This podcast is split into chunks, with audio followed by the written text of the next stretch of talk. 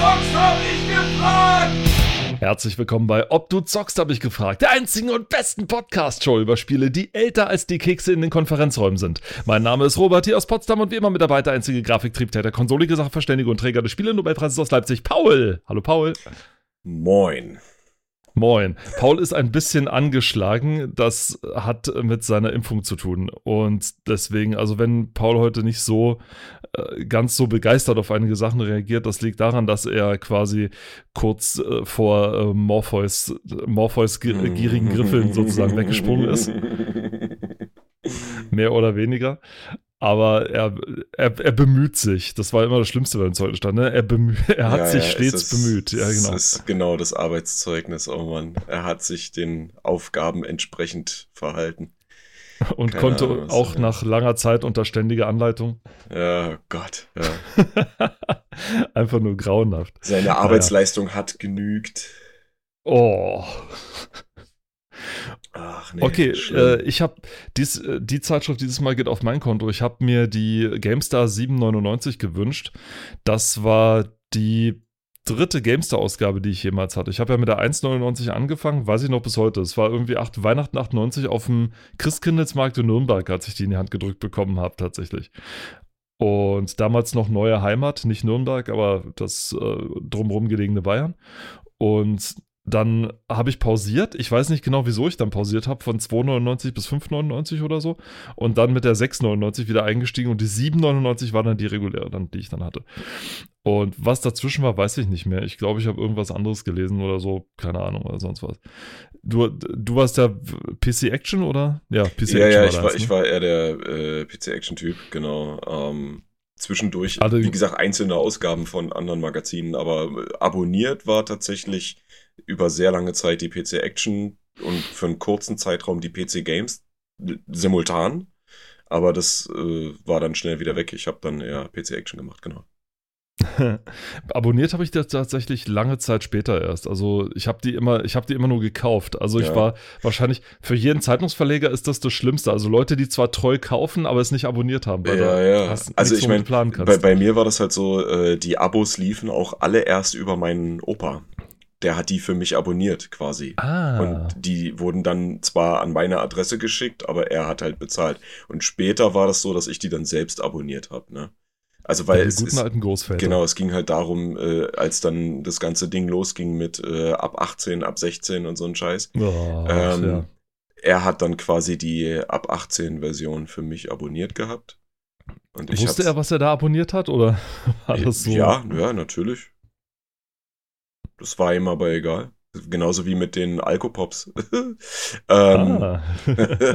bis meine Mutter dann irgendwann mal gesagt hat, äh, das ist aber nicht gut und bla. Und dann gab's die halt immer, naja, wie soll ich sagen, unter der Hand bei Opa. So, weißt du, er hat die immer gekauft, aber hat die dann nicht in den Kühlschrank gepackt, sondern die waren dann halt draußen im Schuppen.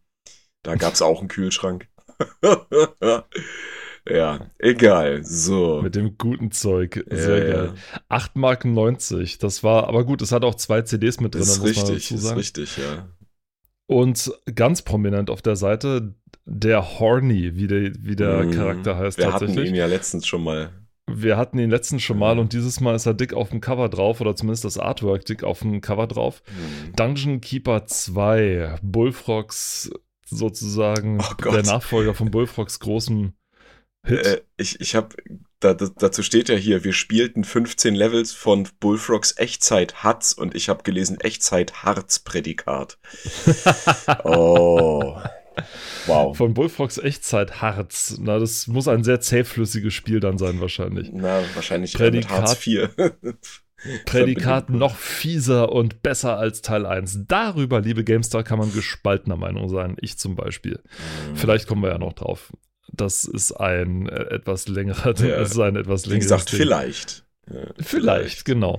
Ohne drunter, natürlich, man darf nicht vergessen, es war ja die Zeit Star Wars. Ja, Episode 1 kam, kam oder kam noch in oder lief schon in den Kinos an. Für die Deutschen hat es noch ein bisschen gedauert. Mhm. Und es gab ja einen mordsmäßigen Hype. Gerade die GameStar hat sich da auch mitschuldig dran gemacht und hat in der vorigen Ausgabe, glaube ich, und in der Ausgabe danach auch immer wieder auf den Kinofilm, also wo es nicht um Spiele geht, sondern wirklich Naja. nur um den Kinofilm. Das war auch ich glaube, eines der großen ersten Internetphänomene, die es tatsächlich gab, mhm. weil das Internet für den Massenmarkt war noch relativ neu, also zumindest in Europa. Und das war so das erste Mal, dass die Fans sich wirklich mit Masse nicht mehr aus den Zeitschriften die Infos geholt haben, sondern dann direkt von LucasArts und jedes, jedes Infoschnipselchen gesammelt haben, wie so eine, ja, wie, wie so, ein, so ein religiöser Kult oder sowas mhm. tatsächlich. Also das war wirklich, ja, die, das war wirklich gruselig. Die Sache ist auch die, Star Wars war ja eins der ersten Franchises, die gerade auch für den Spielemarkt, ne, äh, Stichwort Lizenztitel, extrem gemolken wurde und auch immer noch gemolken ja. wird. Ähm, was es nicht alles an Spielen gab für die unzählige äh, Konsolen für den PC, also für, für, die, für die unzähligsten Endgeräte. Ähm, das, das ist krass, ja. Ich meine, es gab ja, ich weiß nicht, für, für die, die zuhören und das kennen, äh, es gab ja mal äh, diese Armbanduhren, die eigentlich wie so ein Tamagotchi waren. Also es sind jetzt schon hm. zwei alte Sachen in einem, wo man halt äh, auch so Sachen drauf spielen konnte. Selbst da gab es was von Star Wars, ne? Das waren halt Uhren, äh, wie, wie so eine Casio, ne? die halt einen etwas größeren, ich sag mal, Bildschirm hatten. Und da konnte man sogar äh, auch was davon spielen. Ne? Also Star Wars war überall. Star Wars war einfach überall. Und das ist, äh, naja, nicht immer zum Guten gewesen, sagen wir es mal so. Also es gab sehr viele, oder sehr viele ist vielleicht übertrieben, aber einige Star Wars-Spiele, die oh, Nee, also die kannst, die, das, das, die haben das Prädikat. Spiel noch nicht mal verdient, ne? Also das, das, das, das klingt, ich, ich muss jetzt unweigerlich irgendwie an dieses E.T.-Spiel denken von Atari. Aber ähm, was quasi die, die, die Spielebranche äh, zerstört hat fast. Ähm, ja, aber das ist tatsächlich so. Also Star Wars war überall. Und wie du schon sagst, äh, du, du wirst das ja mehr wissen, weil du ja der GameStar-Typ äh, von uns bist, aber die haben offenbar ja, sich mit schuldig gemacht. Die haben sich mit schuldig gemacht, das definitiv. Aber allerdings auf der anderen Seite gab es dann auch den US-Korrespondent Heinrich Lehnert, der dann drin ein, das, was du gerade angesprochen ja. hast, tatsächlich mit verurteilt hat in seiner, seiner ja. Kolumne, die so 90er Jahre Journalistenhumor ist, allerdings zumindest den, den, den, das Wesen der, des Gedanken dahinter. Ich muss auch sagen, ich muss auch sagen, dass äh, Heinrich Lehnhardt einer der wenigen ist, an die ich mich zum Beispiel erinnere. Ne? Also nicht nur an sein Gesicht, sondern auch wie er klingt, weil äh, man hat ihn ja auch des Öfteren mal in Videos oder so äh, gesehen und gehört. Er kann das SCH und bis heute nicht aussprechen. Das macht er, das macht er nichts, nichts. Ähm, nee, ähm, Schreiben.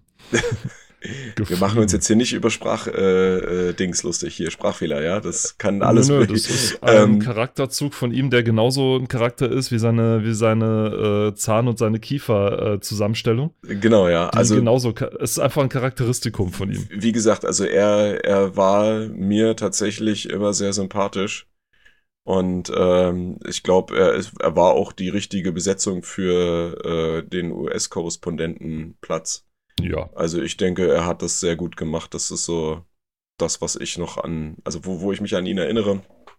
Das ist ja, auch so ein, ist ja auch so ein Urgestein. Also ja, er hat ja schon ja. in der Happy Computer, ich glaube, die ersten Spielzeitschriften gemacht. Er hat in irgendwelchen, ich weiß nicht mehr genau, wie diese Feriensendung im ZDF damals hieß, wo er irgendwie als 28-Jähriger oder 26-Jähriger noch mit einem vollen Haaransatz und einem unfassbaren Pornobalken. Ja, und einen unfassbaren Pornobalken. Krass tatsächlich dann, also man kann sich das auf YouTube noch angucken, da hat er für den wow. Amiga Marble Madness vorgestellt, glaube ich. Weil er uh. war in der ZDF-Spieleredaktion ja. oder Jugendspieleredaktion oder so. Das war großartig, ja, ja, das war fantastisch. Cool. Und unten drunter noch 3D Highspeed, ja, nochmal 90er Jahre, herrliche mhm. Zeit. So schnell sind TNT 2, TNT 2, die G400 und Savage 4 wirklich. Ja. Savage, oh mein Gott, ist das alt. Savage. Savage. Und drunter dann der E3-Report, darauf kommen wir gleich noch. Und die dann die, das Exklusivvideo, also nochmal exklusiv und top-exklusiv. Ja, ja, ne? das ist immer ganz wichtig, ne? Und dann darüber kommt nur noch mega top-exklusiv.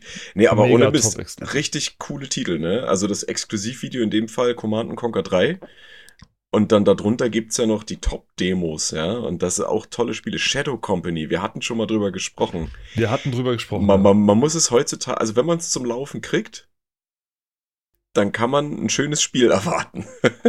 Definitiv, wenn man es denn Wenn, zum Laufen genau, kriegt. ja, ja, ja. Aber also die, die, die, die Ausgabe hier ist vollgepackt bis zum Rand mit, äh, ja, mit allem Möglichen. Man wird zugeballert für ein exklusives Cheat-Tool für Jagged Alliance 2. Ne, exklusive Level für die Siedler 3. Ja, Fantastisch. es ist, es ist der Hammer. Und das in der, und das eigentlich im Sommerloch. Also diese Ausgaben so 6, 7, 8, die Ja, waren eigentlich immer so durchzogen mit so, die waren immer so durchzogen eigentlich so mit, mit Ausgaben, also durch die, durch die Bank hindurch. Das hat nicht nur in der GameStar, sondern in allen anderen. Ja, ja. Weil im Sommer ersch erschienen standesgemäß meistens relativ wenig Spiele. Die kamen dann erst so Ja. Weihnachten so um, um den Dreh rum. Das Ding war eigentlich mal, dass solche Sommerlöcher eigentlich immer da waren. Aber in dem Fall war es tatsächlich ganz gut gefüllt. De Descent 3 war ganz neu mit dabei. Oder Descent, glaube ich. Descent, ne? ja. Descent 3 war. Obwohl, nein, im, im Trailer sagen die tatsächlich Descent 3. Sehr komisch. Hm. Also im, im Trailer sagt er, also im Original-Trailer sagt der. Amerikaner Descent, Descent 3 tatsächlich. Descent. Descent dann, ja, Descent, Descent. Ja, hängt wahrscheinlich davon ab, wo aus den Staaten man kommt. Ja, wahrscheinlich. Aber äh, nichtsdestoweniger, trotz eines meiner Lieblingswörter, die ich, die ich äh, gerne verwende, war es ein schönes Spiel. Ich glaube, das erste Mal war Descent, Descent D3 war, dass man quasi auch nach außen sozusagen fliegen konnte und nicht nur in Innenlevels unterwegs waren. Und Mhm. ja, Shadow Company hatten wir gerade, das war so ein, ja, Jagged Alliance 2 in 3D sozusagen, war auch ganz nett. Railroad Tycoon 2, das Add-on. Wir hatten es auch letztens schon RCT, ne? Wer möchte, der kann sich das gerne nochmal antun. Also es ist wirklich fantastisch und wirklich großartig. Auf jeden Und genau, sehr ist Level 10 3. Dann gehen wir doch gerne gleich mal ins Heft rein. Vorbei an den vorbei an den, den Redakteursporträts, die es da gibt, Ey, die dann also Photoshop ist ein Scheißdreck dagegen, ne? Die haben Ja, hier, fürchterlich. Also, wow. Ich meine, gut, das war absichtlich so Ja, ich, gemacht, ich darf man weiß, ich weiß, trotzdem. aber. Aber es sieht halt wirklich aus, Photoshop, Photosh- Photoshop Skill 3000, also wirklich unglaublich. Der Hammer. Tatsächlich so. So. Ein sehr aufgeräumtes, ein für die 90er Jahre sehr Ja. aufgeräumtes Inhaltsverzeichnis. Aber es war ja Ende der 90er. Also, ja, wir sind ist Mitte des. Jahres 99, wir stehen kurz vor der Jahrtausendwende. Ähm, also kurz, wir stehen so halbwegs vor der Jahrtausendwende und äh, man hat sich offenbar hier schon sehr bemüht, äh, seriöser aufzutreten. Nicht mehr so, so funky wie zum Beispiel die Bravo Screen Fun, die es ja dann noch weit über die äh, Zeit getan hat. Also es ist gut, hat ja auch ein jüngeres Publikum in Anführungsstrichen.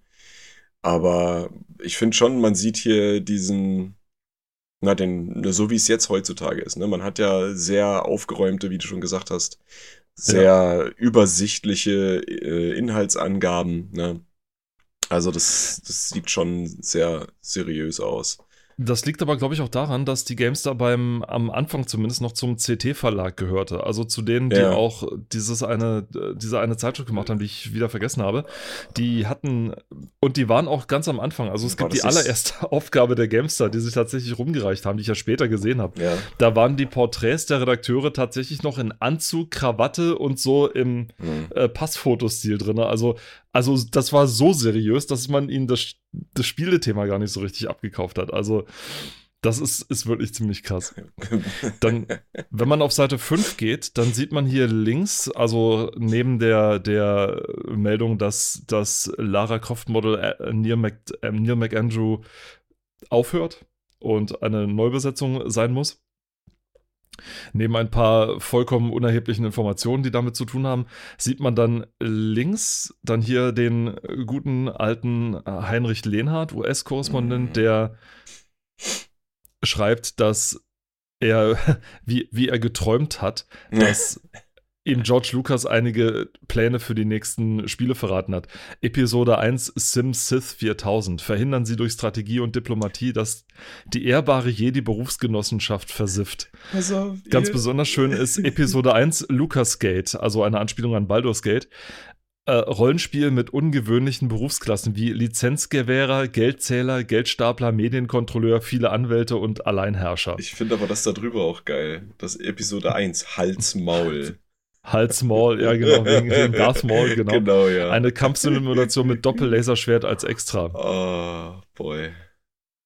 Oh. Ziemlich krass, tatsächlich. Äh, ja, und er verabschiedet sich mit einem recht üblen Wortspiel. In diesem Sinne, gute Macht. Also, Oh ja, Gott. wir haben, schon, wir haben schon drüber gesprochen. Ja. Ja, ja, aber es ist schön irgendwie. Dann hier so eine typische Ankündigung von, von Peter Molyneux, wegen es geht um Black and White, Black das zum damaligen Zeitpunkt noch nicht raus war. Es gäbe in den USA dann zwei verschiedene Schachteln, wie sie ausgeliefert werden, eine weiße und eine schwarze. Und die weiße würde 10 Dollar mehr kosten, die dann für einen wohltätigen Zweck gespendet werden würden, was sozusagen dieses gut-böse-Schema nochmal so unterstreichen würde. Das klingt so dermaßen, das klingt so dermaßen nach Molyneux. Also es, natürlich wurde das nicht gemacht später, ja, wie so vieles nicht gemacht wurde, Schade Molyneux eigentlich. angekündigt hat. Aber ich meine, die Idee an und für sich war ganz nett, aber man hat äh, später dann auch gemerkt, okay, Molyneux hat häufiger mal einfach mal Dinger rausgehauen, ohne dann sich drüber Gedanken zu machen, ob das dann tatsächlich Das, gemacht das wird. Witzige wäre ja gewesen, hätte man das gemacht und er hätte den äh, Leuten dann nicht gepitcht, dass die schwarze auch 10 Dollar mehr kostet als die weiße wiederum, also 20 Dollar teurer als das, was angekündigt war. Ähm, und diese 20 Dollar direkt in seine Tasche gehen. Wegen böse. Das wäre krass. Das wäre geil. Und dann hätten die Leute wahrscheinlich dann die schwarze gekauft und denken so, boah, was, die ist teurer? Da ist bestimmt noch mehr drin. Oh, das wäre richtig übel. Oh, das wäre das wär wär richtig gut. übel. Aber mittlerweile, es gibt ja jetzt äh, Black and White 2 gibt's ja, ne? Schon, oder? Das war, Ja, das schon ist lange. schon lange. Und äh, ich weiß nicht, ha- hast du, ich habe Black and White 1 mal angespielt, ich habe es nie wirklich Mhm. äh, Vollzeit gespielt. Hast du da Erinnerungen dazu?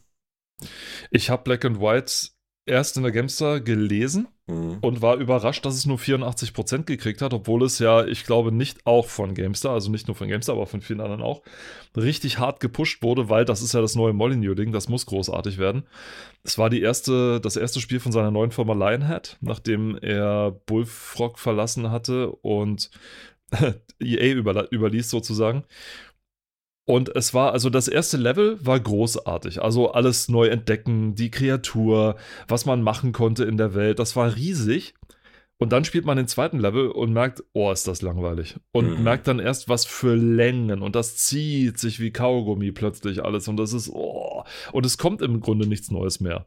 Und das ist halt das Böse. Also, ja, du hast eine Menge, Menge Möglichkeiten, aber wo ist das Spiel? Hm. Wo ist das Spiel? Das hat gefehlt, wirklich.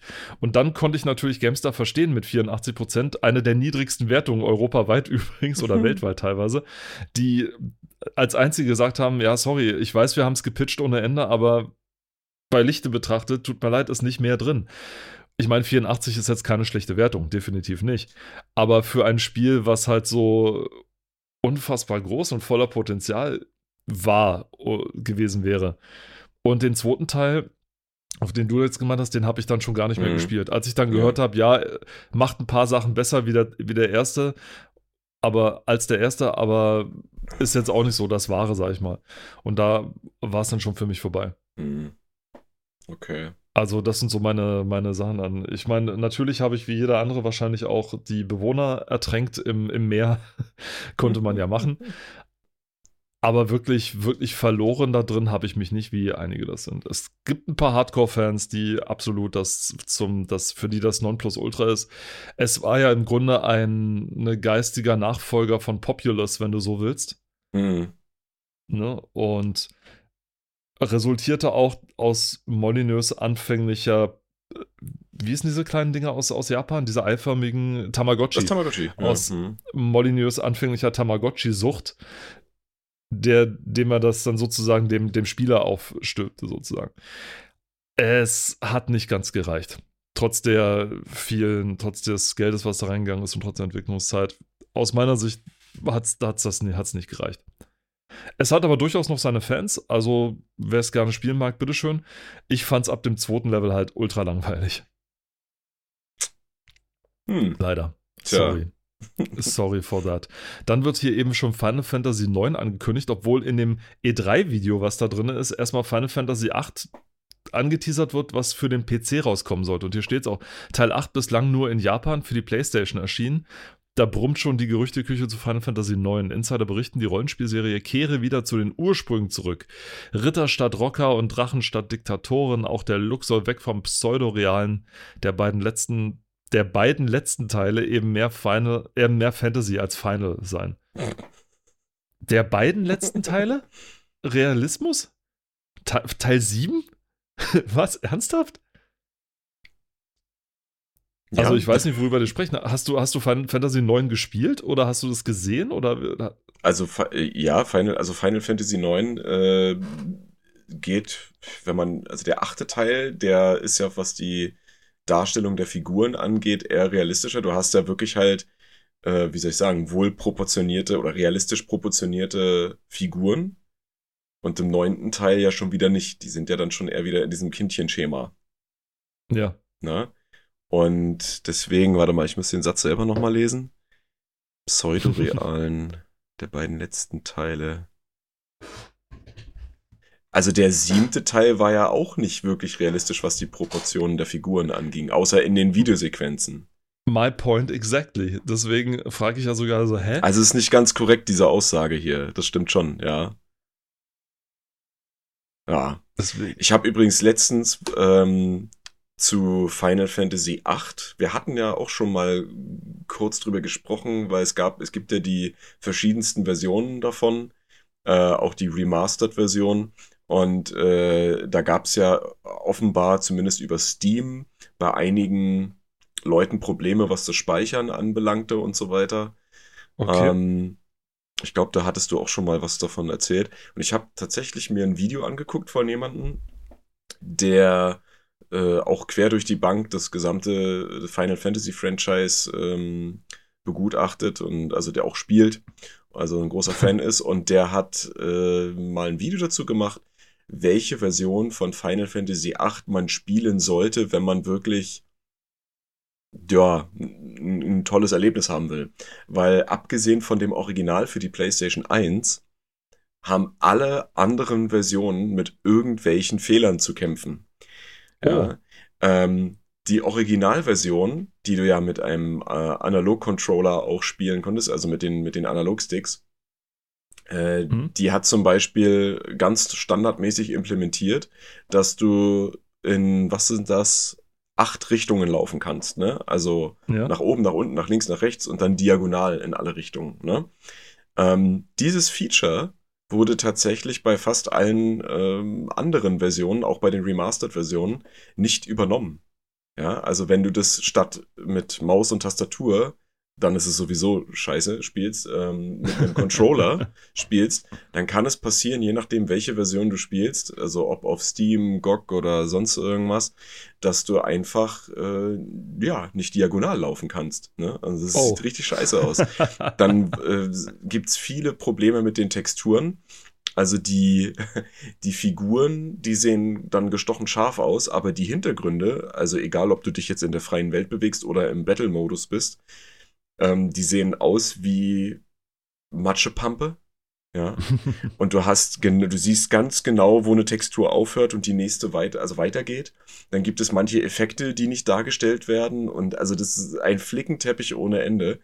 Äh, Du kannst durch Mods und so weiter die PC-Version so hinbekommen, dass die halt wirklich gut aussehen und dass sie auch gut laufen. Und da wird auch dieses ähm, analog äh, Steuern wird nachgeliefert. Das kannst du alles selber machen, aber es gibt keine Version, abgesehen von der Original PS1-Version, die du problemlos mit, als schönes Erlebnis zocken kannst.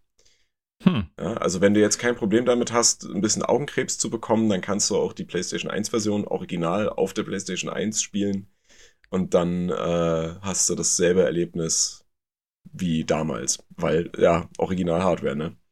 Hm.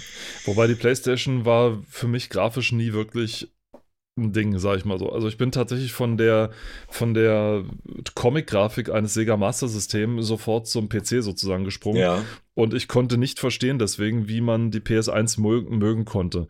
Also wie man auf diese geringe Auflösung stehen konnte, habe ich bis Hm. habe ich damals also nicht verstanden. ist, ich sag mal so, es gibt viele Sachen äh, werden ja auch aufgewiegelt durch äh, gutes Gameplay. Ja, Ja. und ich meine, wenn du dir die Fa- äh, Final Fantasy Reihe anguckst, die sind ja unterschiedlicher, als es anders nicht gehen kann. Ne? Du hast die Originale, die sind in 2D Pixel-Grafik, ne? Das ist ganz, ganz standardmäßig. Dann hast du den siebten Teil, der äh, diesen Sprung in die dritte Dimension gemacht hat. Ja, also wirklich, in, also wo wirklich 3D-Figuren zu sehen sind und so weiter, ja. Dann den achten Teil, der das Ganze noch ein bisschen weiter treibt und so weiter und so fort. Und es ist ja klar, es ist alles schon irgendwie recht comichaft. Aber es gibt ja auch Spiele wie zum Beispiel originales Resident Evil oder Silent Hill, die Hm. sich an erwachsene Audienzen richten und ähm, Audienzen? Audienzen. Ist das korrekt? Publikum. An ein erwachsenes Publikum richtet. Und äh, klar hast du eine, eine stark pixelige Darstellung. Ja? Kommt ja auch auf die Engine an, die benutzt wurde oder wie es programmiert wurde. Aber am Ende, wenn das Gameplay stimmt, dann ist dort die Grafik auch nicht ganz so schlimm. Ich meine, weil es, es war ja damals das Ding seiner Zeit. Und Ja. natürlich sind viele Leute dann drauf gesprungen und haben gesagt, boah, das ist ja geil, das ist ja richtig cool und äh, endlich 3D, richtig schön äh, mal. Ne? Aber ja, wenn du sagst, du bist halt direkt zum PC gesprungen, dann ist natürlich klar, dass du da dann in Anführungsstrichen verwöhnt wurdest. Ja. Also was ich nicht sagen wollte, ist, dass ich nicht verstehen kann, wie man diese Spiele gut finden konnte. Das meinte ich nicht, sondern die waren natürlich, wer damit dann aufgewachsen ist, der hat natürlich die Grafik gar nicht gesehen, sondern sich eher am Gameplay erfreut. Ja. Was ich meinte, ist halt, ich kann, mir fehlt diese, diese, wie soll ich sagen, diese Fähigkeit, die Grafik zu transzendieren, also so Mhm. Transzendenz zu sehen, also durch die Grafik hindurchzusehen sozusagen und das Erlebnis dahinter zu sehen, Mhm. weil ich es selber so so nie erlebt hatte. Das ist Mhm. dasselbe wie wenn jemand, der mit dem Atari äh, 2600, glaube ich, also mit dem ersten Atari seine ersten Spielerlebnisse gehabt hat. Ja, der sieht natürlich nicht äh, Krümelgrafik schießt mit Punkten auf Mhm. andere Krümel, sondern der sieht ein gigantisches Raumschiff, der es auf unglaublich gefährliche Asteroiden schießt. Ja. Ja. So, der kann die Grafik transzendieren, weil er es erlebt hat. Jemand, der danach kommt, ich zum Beispiel, der kann das nicht mehr. Mhm. Deswegen, und das und die Generation, die, die nach unserer kommt sozusagen oder die jetzt gerade aufwächst, ja. die wird dann unsere damalige Grafik nicht mehr transzendieren können. Hä, Das ist natürlich N64? normal. N64, wie sieht das denn aus? Das ist doch übelste Kacke. Und wird nicht äh, verstehen können, wie Ja. wir, wie wir Wave Race genießen konnten oder dass wir regelmäßig bei den Kaufhäusern unserer, also ich zumindest meiner Mom weggerannt bin, Mhm. damit ich da in dieser Ecke, also sie hat mich sowieso in dieser Videospielecke gefunden, das, Ja, das ja. ist ganz genau, wo ich dann Super Mario World mit dieser Klötzchen-Grafik gespielt Ja, habe. oder mit- äh, Don Donkey Kong, Donkey Kong Country und so weiter, ja, wo du dann denkst so, was? Hä, das ist doch kein 3D, das sind doch irgendwie sich nur drehende Sprites und so, ja. Ja, aber für die damalige krass, Zeit, ja. ne, war das, war das halt genau das, ja. Ja, war halt, war halt neu, war schön und vor allem auch aus heutiger Sicht muss man sagen, spielerisch echt gut umgesetzt, einige davon. Und Ne? genauso, wenn ich Genau. dann Final Fantasy VIII denke, denke ich nicht an die Klötzchen-Grafik, sondern ich denke einerseits an die wunderschönen Zwischensequenzen, die es damals gab. Die stundenlang, Oh, wunderschön. Die stundenlangen Zwischensequenzen, die unglaublich kitschigen teilweise Zwischensequenzen, die es dann gab, denn Ja, Ne, Japaner-Rollenspiele natürlich ganz große Emotionen, ganz stark und Ja. ganz viele Lilien, die überall rumfliegen und was weiß ich was. ja. Die legendäre Ballszene von, von Final Fantasy VIII damals. Und ja, wir laborieren beide mit unseren Schnupfnasen. es, ist, es ist heute der Also ich habe, ich habe, ja, ich habe nicht mal Schnupfen, das ist einfach nur. Nee, nee, das ist einfach nur volle, das ist einfach nur, ja, Nase ist aktiv. Ja. Und ähm, die legendäre Ballszene, die da war und, und so weiter. Und ich habe, ich glaube, letztens, oder nicht letztens, aber vor ein paar Monaten oder so, den, Sp- den Speedrun von, ja, ja, von Speedrun. Final Fantasy Final 8 gesehen, Speedruns. der mal eben acht Stunden dauert. Mo- ja, Also, äh, Speedrun Wahnsinn. more like äh, Slow Run. Ja, wirklich. Also den sich die Leute dazu, ich glaube, zu viert aufgeteilt haben. Jeder Ja. spielt zwei Stunden oder so. Der, der Turtle Speedrun. Ist wirklich so. Und also Äh. die Leute geben wirklich über zwei Stunden weg alles. Das ist der Wahnsinn. Aber trotzdem habe ich dennoch genug mitbekommen, genug von der Story mitbekommen Ja. zumindest. Und bin immer noch total weggeblasen. Und ich glaube, wenn man das tatsächlich sich in 40, 50 Stunden erspielt hat, was die da in acht Stunden runterreißen, dann hat man, glaube ich, ein vollkommen anderes, emotionaleres Und- Verhältnis zu Und dem ich, Spiel. ich jedes Mal, wenn wir über Final Fantasy reden oder wenn ich, wenn ich mich damit beschäftige, äh, fällt mir immer wieder ein, dass ich mal gelesen habe, ich weiß nur leider nicht mehr wo, dass Final Fantasy ein Teil, ich weiß jetzt, kann jetzt leider auch schlecht vorbereitet, äh, nicht sagen, welcher Teil das ist, äh, im Guinness-Buch der Rekorde steht für die längsten, längste Videosequenz, die man an einem Stück gucken muss. Ich weiß leider Ich nicht, welcher glaube, Teil das hast- war. Du hast es mal erzählt. Das war, Ja. irgendwie das, wo du am Anfang irgendwie direkt eine Stunde gucken musst oder irgendwie so. Ich nee, nee, nee, nicht, halt nicht am Anfang. Das ist, es Nicht? war mittendrin Okay. und es war, glaube ich, kurz vorm Ende. Also du hast eine, das ist Oh. eine, das ist eine Sequenz, die vor einem Bosskampf kommt und die dauert irgendwie, boah, zweieinhalb oder drei Stunden, irgendwie sowas Und in ist dem Dreh nicht- und nicht nein, natürlich oder so. nicht. Wo denkst du hin? Was wäre das denn für ein Erlebnis, wenn du einfach die Videosequenz abschalten könntest? Oh, herrlich. Ich meine, Also, wenn es muss, man muss halt richtig tief drinstecken, um, um das zu lieben und das auch zu gucken.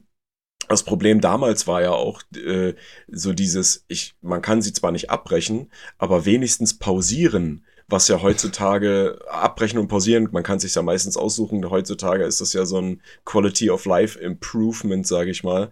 Ähm, auch wenn man das mit gespaltener Meinung sehen kann, äh, wo man die Möglichkeit hat, auch mal kurz zu pausieren oder das abzubrechen, wenn man schon 20 Mal gespielt hat. Ja, damals war das halt nicht so mit drin. Das war nicht vorgesehen. Ne? Ähm, Final Fantasy 14 übrigens. Ah, okay, gut. Dann Final Fantasy 14.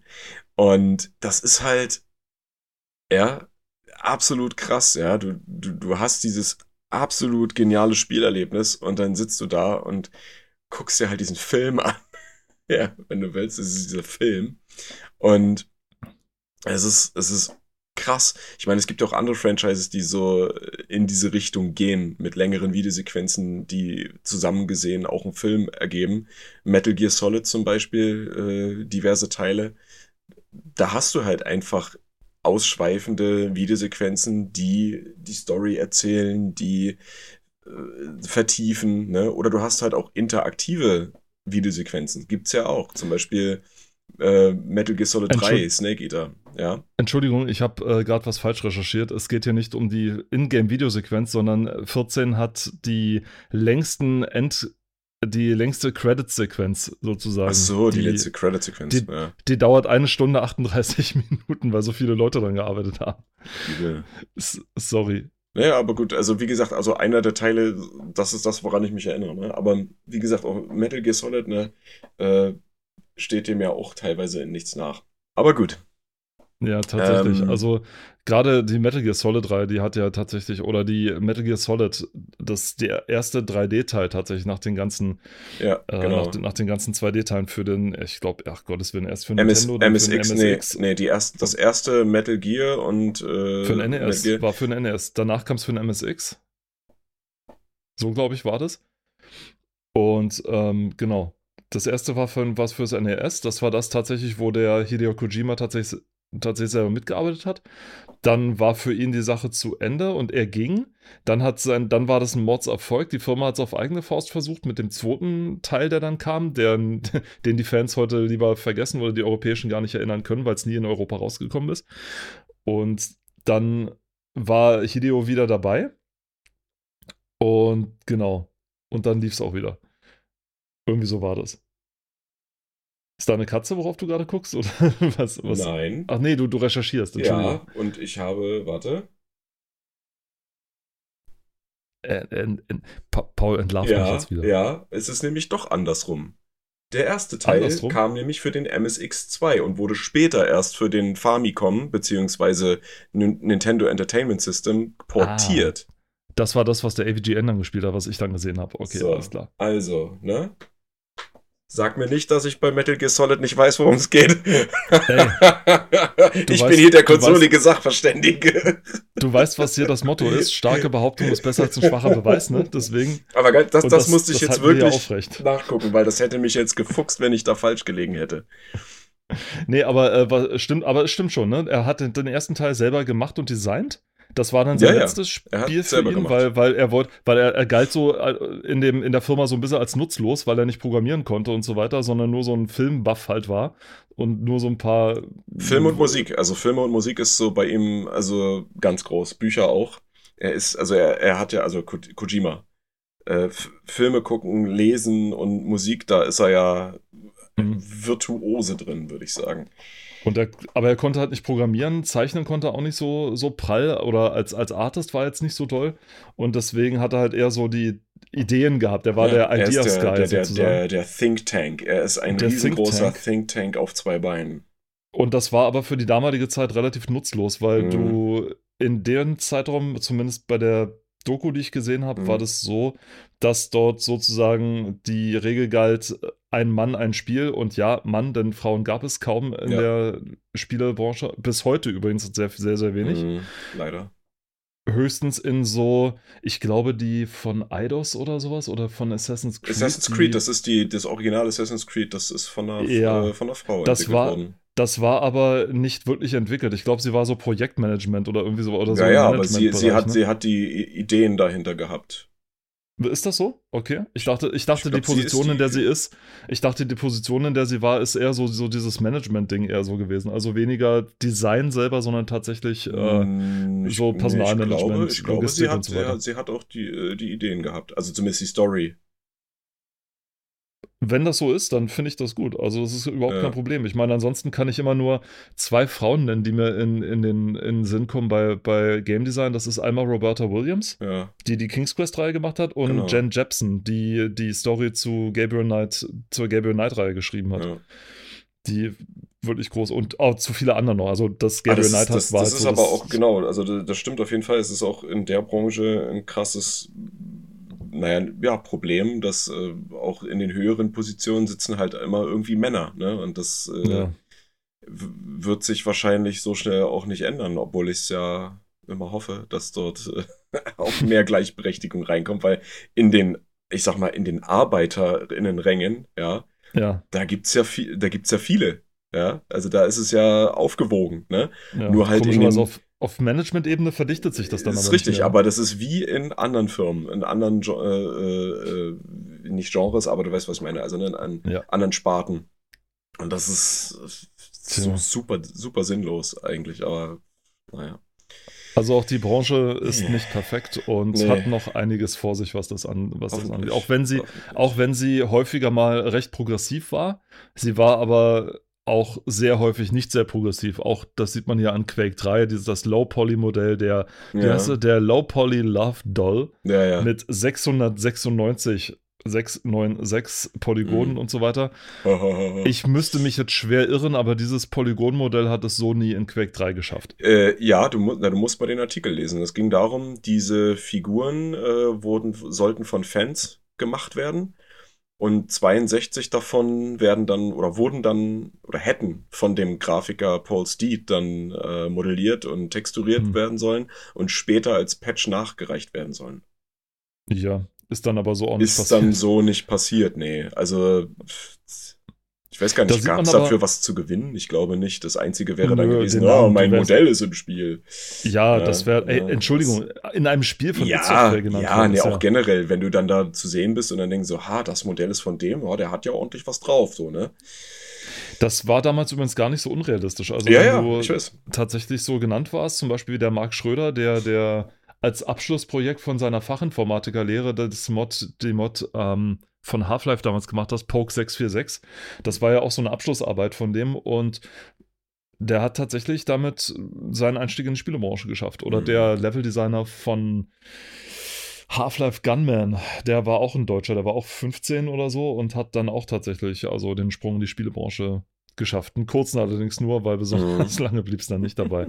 Aber ja, aber Quake 3 hatte dann auch natürlich, war auch nicht perfekt, aber meine Güte. Aber auch so ein Ding, was ich noch sagen wollte, bevor wir auf die nächste Seite gehen, mit, mit äh, dieses, dieses Ding, wenn, wenn Spielezeitschriften gezeigt haben, wie der Entwicklungsstand oder wie der, der Workflow von solchen Mode Modellen ist, Ja, dann machen sie es immer falsch. Immer zuerst das Wireframe-Modell ohne Textur, ohne, sondern nur die Linien. Dann kommt dieses Low-Poly-Modell, also das dann keine Schattierung und keine Texturen drauf hat, sondern nur das reine Ding.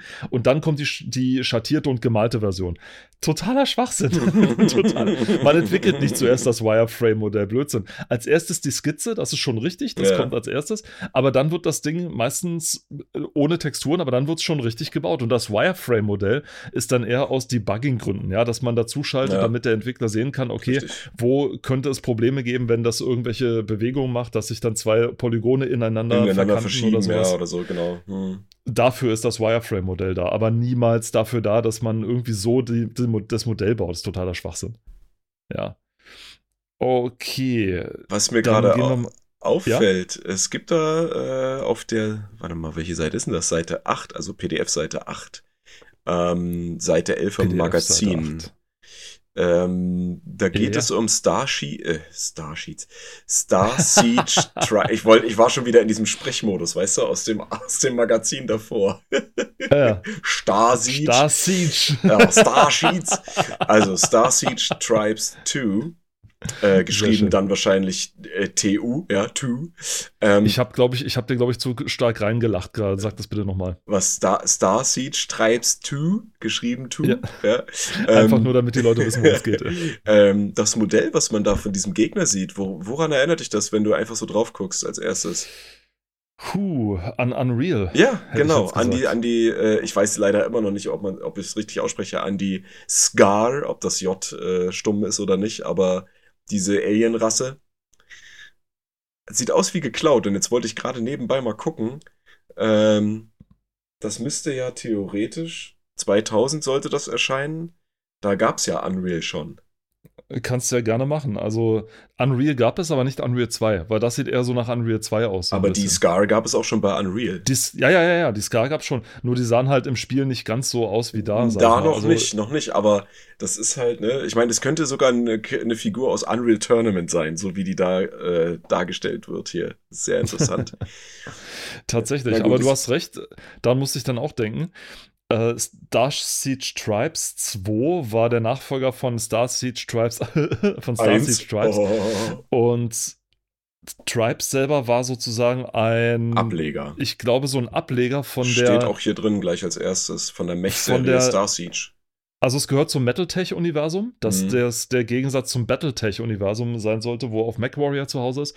Das war das Metaltech-Universum, was ich persönlich als das bessere fand. Warum? Weil es Earth Siege hatte. Und Earth Siege Hm, 1, Earth Siege, 2, ja. Earth Siege 3 war, hieß dann Star Siege und dann gab es Star Siege Tribes und das hat dann sozusagen den, den Stab, Stab weitergereicht an Tribes, das dann ein völlig anderes Spiel auch war, das nichts mehr so groß mit diesen Mechs zu tun hatte, die man gesteuert hat, sondern dann diese Einzelpersonen, die man gesteuert hat und die diese irren, äh, schnellen Fahrmanöver dann, dann hatte, wo man irgendwie ich glaube, im zweiten war das nochmal richtig und im dritten war das richtig krass, dass man genau richtig abpassen musste, wie man sich möglichst schnell bewegt und so weiter. Also es muss irre Spaß gemacht haben. Mhm. Ich habe selber allerdings nie gespielt, obwohl die Leute sagen, ich glaube sogar, wer hat das entwickelt? Die, das erste oder zweite hat entwickelt Ken Levine mit, mit den, das waren dieselben Leute, die System Shock nicht 2 gemacht haben, sondern die das, doch, ich glaube schon, das zweite System Shock gemacht haben, doch. Das war Irrational Games, glaube ich, hat das erste Hm. oder zweite Tribes gemacht und das sollte tatsächlich wohl eine, so eine richtig gute Story haben. Und das würde ich dann doch vielleicht irgendwann ganz gerne mal gespielt haben, damit ich zumindest weiß, was das für eine tolle Story war, weil, hey, aus, äh, Aussehen, Ist es nicht Aussehen Online? gut tut's heute noch, oh Gottes Willen. Also, also es sieht heute noch ganz Aussehen okay aus. gut tut's heute noch. Ja, ja, das ist so, wie rum er läuft, wie aus er, wie rum er läuft, wie aus er sieht. Wie ja, ja, aus er sieht, ja. und wie aus das sah, ja, tatsächlich. Wie aus das sah links daneben auch. Die Siedler 3, das Erde. Also Siedler 3 kannst du dir bis heute noch angucken. Ja, auf jeden Fall. Auf jeden Fall. Also von Die- den 2D-Teilen der schönste. Ja, also wirklich wahr. Also jetzt kann man sich Visuell fragen, ob der der vierte schönste. vielleicht noch, ob der vierte vielleicht noch so ein bisschen mit reinspielt, weiß ich nicht. Aber ja, der aber ich, ich, ich verbinde, wa- was so dieses äh, rundum Wohlfühlgefühl Ja. angeht, den, mit dem Ja. dritten Teil verbinde ich alles. Weil die das Farben ist wirklich sind der schön schönste. leuchtend, Ja. kraftvoll und so weiter. Die, Model, Die Animationen Modelle sind, schön. toll gezeichnet, ne? Es ist alles toll. Ich finde, das Hier ist also ums- optisch toll. Hier geht es ums Add-on und wenn ein 90er Jahre Redakteursatz mit Frauenpower anfängt, dann ahne ich Böses. Frauenpower für die Siedler 3. Unter dem Titel Das Geheimnis der Amazonen soll im dritten Quartal 1999 das zweite Add-on zum Aufbauspiel-Hit erscheinen. Darin tauchen Amazonen als viertes Volk auf. Viele Spieler hatten sich weibliche Siedler gewünscht. Surprise. Mhm. Statt Katapult, Kanone oder Ballista rollen die Damen einen Kriegsgong vor sich her, der feindliche Militärbauten akustisch zerbröselt. Aus Bären gewinnen sie mit, der die Zauberkraft der Magierinnen steigert. Ja, tatsächlich. Also, okay, war doch harmloser, als ich befürchtet hatte. Habe ich auch gedacht. Ich dachte jetzt, okay, es, könnt, es könnte Ich dachte, jetzt kommt nach hinten irgendwie losgehen. so ein, Ding, so ein Ding, was irgendwie reinkommt. Nein, aber, Aber die, die äh, Sorge war vollkommen recht, recht. recht, recht neutral gehalten. Recht neutral gehalten, ja. Ich würde noch kurz auf eine Seite vorher kommen. Und zwar nicht auf äh, die Chefredakteur Jörg Langers Kommentar zu der zu Recht sehr geschmacklosen Werbung im, im, Mhm. in der in der, in der Zeitschrift davor, sondern auf unterschwarzer Flagge. Kennst du das? Hast du davon gehört? Von Pirates, meinst du? Nein, es war nicht Pirates. Es hieß unter schwarzer Flagge. Warte mal, Segeltitel, das wusste schon. Ach so, nee, sorry, weil ich habe jetzt nur geraten, weil Pirates hier äh, gro Mit groß Sid Meier, hervorgehoben ja. ist. Ich habe nicht, ich hab nicht reingelesen. Nee, das, Mhm. äh, das, das sagt mir gar nichts. Das war tatsächlich, also ich habe die Demo auch davon gespielt und das war ein, ja, ein Piratenspiel, wenn du so willst. Also es hatte ein ganz tolle, na ganz tolle, es hatte so ein paar Seeschlachten, so ein bisschen Wirtschaftssimulation, so ein bisschen Armee. Es war allerdings im Großen und Ganzen dann in der Zusammenfügung, Mhm. sag ich mal, der, der Elemente nur für die Demo gut. Alles andere war dann, wenn man das Spiel selber dann gespielt hat, wurde, war es ein bisschen krude und ein bisschen hakelig. Aber ich habe es irgendwie ganz gerne gemocht. Ich weiß auch nicht mehr genau wieso, aber ich fand das eigentlich ganz cool. Auf dem Ein Kumpel von- Screenshot? Nee, erzähl ruhig weiter, sorry. Ein Kumpel, von, ein Kumpel von mir hat dann tatsächlich gemeint damals, wo ich weiß nicht, wo wir drüber gequatscht haben, dass er das Spiel super gerne gespielt hat und es bis heute spielen würde. Er sagte nur, schade nur, dass man es heute nicht mehr auf, auf Rechnern spielen kann. Das war ein Job für Matze. Ja, so, also Robert, also, ne, so, ich also, ich also ran an den Rechner, Spiel gesucht. Ich glaube, das gab es auf GOG oder so. Ich habe mir das irgendwie auf einer, auf einer Spieleplattform tatsächlich besorgt. Mhm. Und ja, stimmt, es hatte seine Probleme, aber ich habe es dann nach ein bisschen, ich glaube, PC Gaming Wiki oder sowas, habe ich dann Mhm, noch ja. mit eingeschaltet, wo dann auch noch so zwei, drei Tipps drin standen, wie man es zum Laufen kriegt. Habe ich kommentarlos ihm ein Video geschickt, wie ich auf meinem Desktop auf das Symbol doppelklicke, es erscheint und und dann geht das Intro los und ich fange an, das Spiel zu spielen. Dann höre ich mit dem Video auf, schick ihm das. Ich glaube, das Video war zehn Sekunden bei ihm angekommen, da stand er plötzlich bei mir im Zimmer. War großartig und konnte es nicht fassen. Und ja, dann hat wir, glaube ich, den Rest des Abends haben wir dann unter schwarzer Flagge gespielt. Aber war, weil- ganz schön. Weißt du, warum ich hier gerade so nah drauf geguckt habe? Ich habe mir den Screenshot mal angeguckt und das Mhm. grafische Design, auch wenn man es jetzt nicht gut erkennen kann, e egal wie weit man ranzoomt, es erinnert mich stark, sehr stark an Stronghold. Besonders dieser viereckige Turm, der da steht. Und Ja, siehst du, was ich meine? okay, das, Das, ist das. Design sieht stark nach Stronghold aus. Okay, das ist interessant. Ich hätte jetzt gesagt, du sagst sowas wie Anno 1602. Nee, in dem Fall eher fa farblich vielleicht, aber äh, das, das Design erinnert mich gerade stark an Stronghold. Vielleicht ist es auch nur der Turm, das so ein bisschen irreführend ist, aber Der Ey. Turm ist schon sehr stark, weil er halt so stark war. Das ist wie dieser mittlere Turm, den du bei, bei Stronghold tatsächlich kaufen kannst. Ne? Genau, ne? Ja. Ja, ja, ist schon, ist schon richtig. Also, Krass, das, krass, das kann ich dann schon erkennen. Mhm. Und vor allem auch das Design von dem, von dem daneben, so diese quadratischen Bauten, die dann auf die Ja, dann da ja, stehen, genau. das erinnert schon stark an Stronghold. Natürlich, bei Stronghold gab es jetzt keine, keine Südsee-Palmen, zumindest nee, gab es auch nicht. Naja, es gab bei, Weil's bei eher so- Crusader gab es ja Palmen. Ja, Stronghold Ja, richtig. Crusader, also das war schon. da waren dann aber nicht der Boden grün. nee, so das, das Also wäre auch komisch, wenn mitten in der Wüste, also ich meine, gut, es gibt Oasen, aber so großflächig. Nee. Ich- Ich möchte hier nur noch mal auf eines hinweisen. Bitte. Du, diese, diese, diese, diese, wir lesen ja gerade die Newsseite durch und unter jeder Newsseite stehen die Telefonnummer, wo man die, wo man die, den, den Service der jeweiligen Firma anru anrufen kann, ja, um, und ganz wenig, ganz vereinzelt, wie zum Beispiel bei Rainbow Six die Webseite, Ja, wo man, wo es genau. dann mehr Infos gibt. Es ist herrlich. Also Es man kann dann tatsächlich, Witzig, ja. Mit der, mit der deutschen Vertretung der Firma THQ oder Blue Also Byte ich, ich sag mal so, so, dort, dort wo Großartig. die Internetadresse drunter steht, wie bei Take-Two ja. zum Beispiel, die wussten schon, wenn wir jetzt eine Telefonnummer rausgeben, da läuft die Leitung heiß. Ah, also ich meine, ich mein, gut, du hast war, warum würde man dann gezahlt? Bro. Ja, sicher, aber ich, ich meine so, hey, komm, lass doch mal bei Havas anrufen, ne, so. Und äh, dann landest du irgendwo in so einer Schleife. Ja, und hast dann erstmal das Deutsche Studentenwerk dann, dann am Telefon, weißt mhm. du, für alle, die sich dann eine Mark dazu verdienen wollten. Also damals wirklich noch eine Mark dazu verdienen wollten. Ja, ja. Und so. Ja, auf den nächsten Seiten, vielleicht mal kurz weiter, äh, wird noch Midnight GT angeblättert, angeteasert, sagt mir gar nichts. Mhm. Age of Wonders sagt mir nur zum geringen Teil ja. was. Oni. Oni, oh, ja. sehr schön. Von Bungie möchte man ja Von gar nicht glauben, ne? die ja auch Myth gemacht haben. Die haben nicht nur Halo gemacht. Ja, ne, Leute, ihr, ihr, die ihr alle hier Halo auf Legendary spielt und euch so richtig geil feiert, ja, guckt euch doch mal die Ursprünge von Bungie an, ja. Da habt ihr mal ein bisschen was zum Abschalten und müsst nicht immer stundenlang gehetzt durch die Level laufen und irgendwelche Multiplayer-Matches gewinnen, ja. Und wenn ihr ganz hart drauf seid, dann könnt ihr euch zum Beispiel auch Marathon angucken. Das ist auch von Bungie. Das war so ein Doom-Klon, hätte man gesagt, allerdings mit einer sehr eigenen Story und einer sehr mhm. eigenen Atmosphäre und drei Teilen insgesamt. Also ziemlich cool. Gab es allerdings damals nur auf Mac, für, für Macintosh-Computer. Die waren zwar auch schon damals sehr teuer, allerdings noch nicht so cool wie heute. Mhm. So ungefähr. Ähm, wobei heute sind sie auch nicht mehr so teuer im Gegensatz zu, zu sonst damals. Also wenn du dir so die Preissegmente damals so anguckst, war schon ein Sprung. Aber nichtsdestoweniger trotz, ach, da war es wieder, äh. gab es dann tatsächlich Marathon nur für, für Apple-Computer. Waren aber schon weit fortgeschritten. Also Physik-Simulation gab es da drin, Level-Editor, äh, Mul mm. Multiplayer, alles mögliche. Also es gab einiges im Spiel. Also es war Vorreiter von einer ganzen Menge. Nur hat das leider keiner gemerkt. Ich glaube, GameStar hat irgendwann mal eine Folge gemacht, eine Videofolge von zehn verkannten Trendsettern sozusagen, die Dinge schon gemacht haben, bevor dann der eigentliche Durchbruch kam. Auch hier Little Computer People, das dann die Sims mhm. vorweggenommen hat und so weiter. Mhm. Und da gehörte Marathon eben dazu, als Vorreiter von modernen Ego-Shootern. Dann mhm. haben wir die Technik-News. 3D-Brillen, damals ganz großes Ding. Das war schon, ich glaube, schon das zweite Mal, dass Virtual Reality dies, die, die Spielebranche retten sollte. Hm. Und das auch damals nicht geschafft haben. Ja, nicht aus, ausreichend genug entwickelt quasi. Nicht ja. wirklich.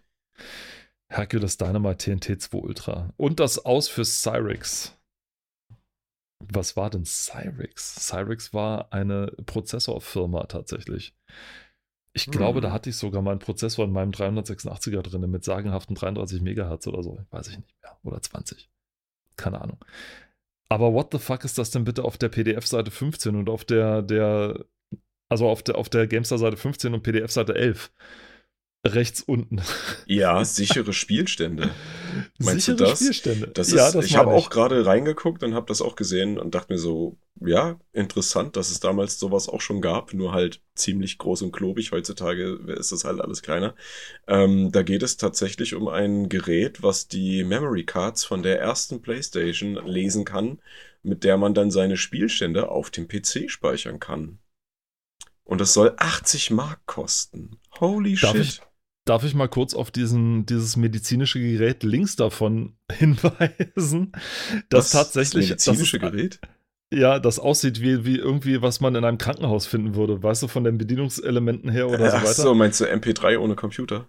Ja, es ist ein, MP, es ist ein MP3-Player. Und zwar, der aussieht wie ein CD, wie ein CD-ROM-Laufwerk, aber viel zu klobig, viel zu groß, mit sehr merkwürdigen Bedienelementen, die aussehen, als würde man da einen Herzschrittmacher aktivieren können oder irgendwie sowas. Das Ding soll tatsächlich CDs lesen können, die im MP3-Format drauf geschrieben wurden, ja. Also eine Firma dachte sich, das ist eine Marktlücke. Jetzt, wo MP3s kommen, muss man ja auch MP3-Lesegeräte machen können. Oh mein Lies Gott. Mal, also. Selbst DVD-ROMs soll der MP3-ROM getaufte Player lesen können. Damit würden Wiedergabezeiten von bis zu 50 Stunden mit einer DVD möglich. Da wirst du ja wahnsinnig.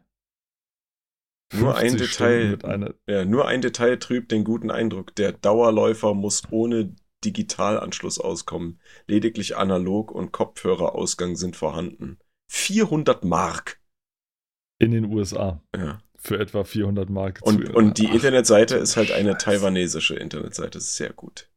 Du großer. Sehr Junge. gut. Aber das, du hast recht, im, im ersten Moment denkt man sich so, das ist äh, was, was irgendwie äh, den Puls anzeigt, ja, so ein Oszillograph oder sowas. Tatsächlich, ja. Oh, Na gut. Gott, ja. Gehen wir dann kurz weiter, blättern über Star Wars Episode 1, wo wir sowieso nichts lesen können, weil Ja. nämlich da Spoiler Alert ist und die das spiegelverkehrt geschrieben haben. Ja, wow, es ist, es, ist, es ist so sinnlos. Also für Leute, die wirklich rückwärts lesen können, ist das eigentlich lächerlich. Ah, egal. So. Damit man sich nicht selbst spoilert. Ja, ja, ziemlich So. geil. Dann kommt die Preview zu C und C3 mit den geschönten Screenshots, die ein Mhm. bisschen überblendet sind. Ich hatte die Mhm. Ausgabe im Original und ich glaube, das sah im Original auch so aus. Tatsächlich. Also, ich weiß nicht, wer da bei der Druckerei nicht so richtig aufgepasst hat oder na, das scheint, als hätten sie äh, Magenta und Cyan ein bisschen hochgeschraubt, hä? Ja, sieht so ein bisschen aus. Genauso Mhm. beim der nächsten Seite, wo der Meteorschauer, den es so dann nicht gab. Tatsächlich. Der, der Was, Meteorschauer den war, gab glaub es ich. nicht? Nee, nicht wirklich, sorry. Also es gab doch, na, natürlich, es gab so kleinere, aber nicht so wie hier Ja, und vor ja. allem nicht mit diesen Raucheffekten, die es dann gab, die dann, wenn du mal drauf guckst, die wirklich aussehen, als wenn man sie tatsächlich schlecht reinkopiert hätte. Mhm. Das war ein Debugging-Cheat für die Entwickler, glaube ich, wenn ich das richtig in Erinnerung habe, weil du, die haben dann auf der E3, auf der Electronic Entertainment Expo, um die es in dieser, in dieser Zeitschrift geht, und in dieser Ausgabe geht, damit konnten sie sozusagen das zerstörbare Terrain zeigen. Also die konnten dann Mhm. zeigen, hier guck mal, wenn ich jetzt hier einen Meteorschauer mache und dann sind Ja. die Brocken runtergefallen und haben das Terrain deformiert. Was es dann auch tatsächlich gab. Darf ich mal kurz auch, bevor wir auf die Hauptseite hier mit Electronic, äh, mit endlich auf die seit langem angeteaserte, Ja, auf derselben Seite mit dem schlechten Screenshot, also auf der Seite 19, ja. ja. Mhm. Ist unten, sieht man den Chefredakteur der GameStar sitzend vor einem Computer und einem Angestellten von Westwood stehen, dass er dort an einem stilecht, an einem schön stilecht dekorierten Stand dort sitzt und macht. Ich finde es großartig, wie man sich damals so, so Mühe gegeben hat, dass es wirklich, dass man selbst am kleinen Stand, auch mit dem ganzen Lärm drumrum, Mhm. trotzdem so eine immersive, immersive Welt betreten hat, Ja. sozusagen, ja. Man hat also wirklich den, den, den Monitor drumherum nochmal dekoriert und den Sitz und was weiß ich noch alles, ja. Und sowas fand ich dann halt echt cool. Also, wie man, äh, wie man das Spiel halt an sich zelebriert, weißt du? Und dass dann halt wirklich auch noch Leute dahinter sind, die dann, die dann Ja, man- tatsächlich auch noch Bock drauf hatten. Ja, man mal. wollte das halt immer richtig gut rüberbringen. Ne? Ich meine, heutzutage ist das, glaube ich, nicht mehr so häufig vertreten. Da hast du halt deine Stände und dann stehen da 20 Konsolen oder Computer nebeneinander und dann spielst du Mhm. das und dann stehen 30.000 Leute um dich rum und gucken dir zu und ach, ja, Ich meine, es hat jeder sein eigenes Erlebnis, ist schon klar, aber trotzdem, Mhm. ich, ich fand sowas cool damals, muss ich, muss ja, ich ja ganz ehrlich auf sagen. jeden ja. Fall. Da war, das war ja, ich glaube, die Zeitraum, wo das große Fressen in den Firmen angefangen hat, wo die zum Beispiel Westwood dann gekauft wurde von Electronic Arts und andere und Activ also wo Activision und Electronic Arts ganz groß die Geldbörse aufgemacht haben und ganz groß eingekauft haben. Da ging es dann mit der Verschlankung der Spielebranche dann los, wo dann die Firmen dann plötzlich links und rechts verkauft wurden. Und ja, genau, und Westwood war dann schon, ich glaube, im Sack von Electronic Arts. Was dann auch dazu geführt hat, dass die dann auch den, den Termin so gepusht haben, weil es sich ja auch ständig immer wieder verspätet hat. Ziemlich Mhm. krass. Okay.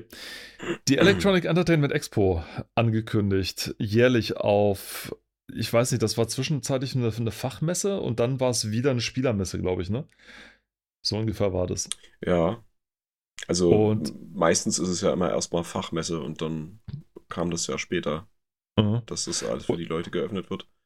Und hier gab es dann tatsächlich eine ganze Menge zu sehen, als äh, eine ganze Menge, genau, eine ganze Menge zu sehen. Wenn man sich dann durchge durchgerungen hat, sozusagen über die größte, ich glaube, Spielermesse damals weltweit, hatte die ICTS, glaube ich, frisch abgelöst oder so. Und was hätte ich drum gegeben, um äh, neben diesem Lara-Model sitzen zu dürfen? Nicht deswegen, weil ich als Zwölfjähriger total äh, sozusagen so körperlich auf sie abgefahren wäre, sondern weil das dann für mich sowas wäre, wie wenn man früher neben Mickey Mouse gestanden hätte oder so, ja, Mhm, neben dem, mhm. neben dem großen Idol, so nach dem Motto, ne? Und haha. Ich möchte später also- auch große schwarze runde Ohren haben und eine piepsige Ja. Stimme. Ja, genau. Und so ähnlich hätte ich dann auch gerne neben diesem, also bei dieser, dieser, wie sagt man, Schauspielerin? Ja. Die werden ja hier, ja, GameStar, die werden hier als Messe-Babes bezeichnet. Hm, Und es gab ja. tatsächlich lange Zeit auf der Website die Wahl zum Babe des Monats. Ja, Äh, ich weiß. Ja, also sie haben sich nicht nur mit rumbekleckert damals. Also nun ja, es gab es dann irgendwann nicht mehr, weil es dann irgendwann auch zu viele Proteste gegeben hat. Deswegen hat man es dann auch irgendwann gelassen. Und ja, dann gab es diese Wahl eben nicht mehr. Aber es gab ja nicht nur diese Darstellerinnen, sondern auch ja einige nicht wirklich weiter definierte Darsteller, auch von dem benannten Horny von Anfang an, der Figur, die dann rumschritt auf dem, auf dem, äh, auf dem Messegelände, genauso wie andere Cosplayer, die es dann damals gab, was ziemlich cool ist. Und genau. Und auch echte Schauspieler hier, Nicole de Beer, die Esri aus Deep Space Nine, Hm. die Serie, die ich nie gesehen habe, dazu, muss ich dazu sagen. Dito. Und auch ziemlich cool dekorierte Stände. Was auf der E3 fehlte: Tomb Raider 4, Warcraft 3, StarCraft 2, Grand Prix 3 und Baldur's Gate 2. Ja, die gab es auf der Baldur's nächsten Gate E3. 2 fehlte. Ja, ja, ja, die gab es auf der nächsten. Ich würde dich gleich weiterleiten und zwar zu den Action, zu den kommenden Action-Hits. Da haben wir vielleicht ein paar Gedanken dazu. Das ist die PDF-Seite 19 und die Gamestar-Seite 29. Sind ganz schön Mhm. weit auseinander diesmal. Normalerweise Ja, hat man es irgendwie so, dass die krass. relativ gleich war. Aber ich weiß wieso. Weil damals war, was hier nämlich fehlt, ist die Werbung, die dazwischen war. Und weil Pearl zum Beispiel immer wieder gerne bei GameStar Werbung eingekauft hat, waren die dann auf 6, 7, 8, 9, 10 Seiten vertreten oder so. Und das haben die hier einfach weggelassen. Deswegen So, hat man das hier nicht so. okay, ja, ja. Genau, I see, I see. genau. Deswegen haben wir die PDF-Seite 19 und genau auf Platz 1, da konnten sie sich dann, weil da war es ja noch nicht indiziert, da konnten sie es noch mit Namen und Screenshot noch gleich draufschreiben. Quake 3 Arena auf Platz 1, der am meisten antizipierten und Loose Cannon auf Platz 2. Von Digital Anvil. Und Digital Anvil kennen wir. Als Autosöldner. Ja, da haben wir schon mal drüber gesprochen, über Digital Anvil, glaube ich, weil das war, ich glaube, Chris? Roberts. Ja, ich glaube, das war nämlich Chris Roberts Spieleschmiede, der jetzt Star Citizen macht, wenn ich mich nicht ganz irre. Hm. Und Digital Anvil hat, glaube ich, auch, was haben die noch gemacht? Äh, Dieses hier, äh, ich glaube, Dungeon Siege nicht, oder? Die hatten also Starlancer, Freelancer, Brute Force, Disney Starlancer? Freelancer? Hm. Und Quake 3 Arena? Digital Anvil? Nein. Ja, wahrscheinlich irgendeine Umsetzung für, oder, aber im Leben doch nicht selber. Nein.